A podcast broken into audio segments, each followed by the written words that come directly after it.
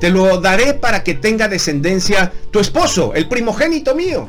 Eso era muy importante en las tradiciones de esta nación, de este pueblo. Así que el hijo, para hoy, ya había crecido y él no había cumplido su promesa con su nuera. Tú dices, ¿qué tiene que ver todo esto con el Día de las Madres? ¿No es cierto? Bueno, aguántame, déjame llegar al corazón del mensaje. Pasan tres meses y el hombre no ha pasado nada, no sabe nada de aquella mujer fantasma, no sucede nada. Pero a los tres meses le llega la noticia que su nuera, quien está en la casa de su padre desde que murió su esposo y guardando luto, está encinta, está embarazada. Le llega la noticia al suegro, al hombre de nuestra historia. Y él dice, ¿cómo que está embarazada? Si está de luto. Pero en efecto, este hombre toma las leyes, se apega a las leyes y dicen que la mujer tiene que ser apedreada o quemada.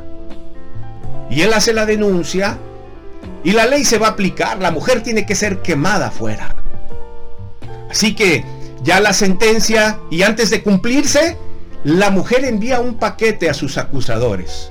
Envía un paquete con una nota que dice, el dueño de estos artículos es el padre del hijo que llevo dentro.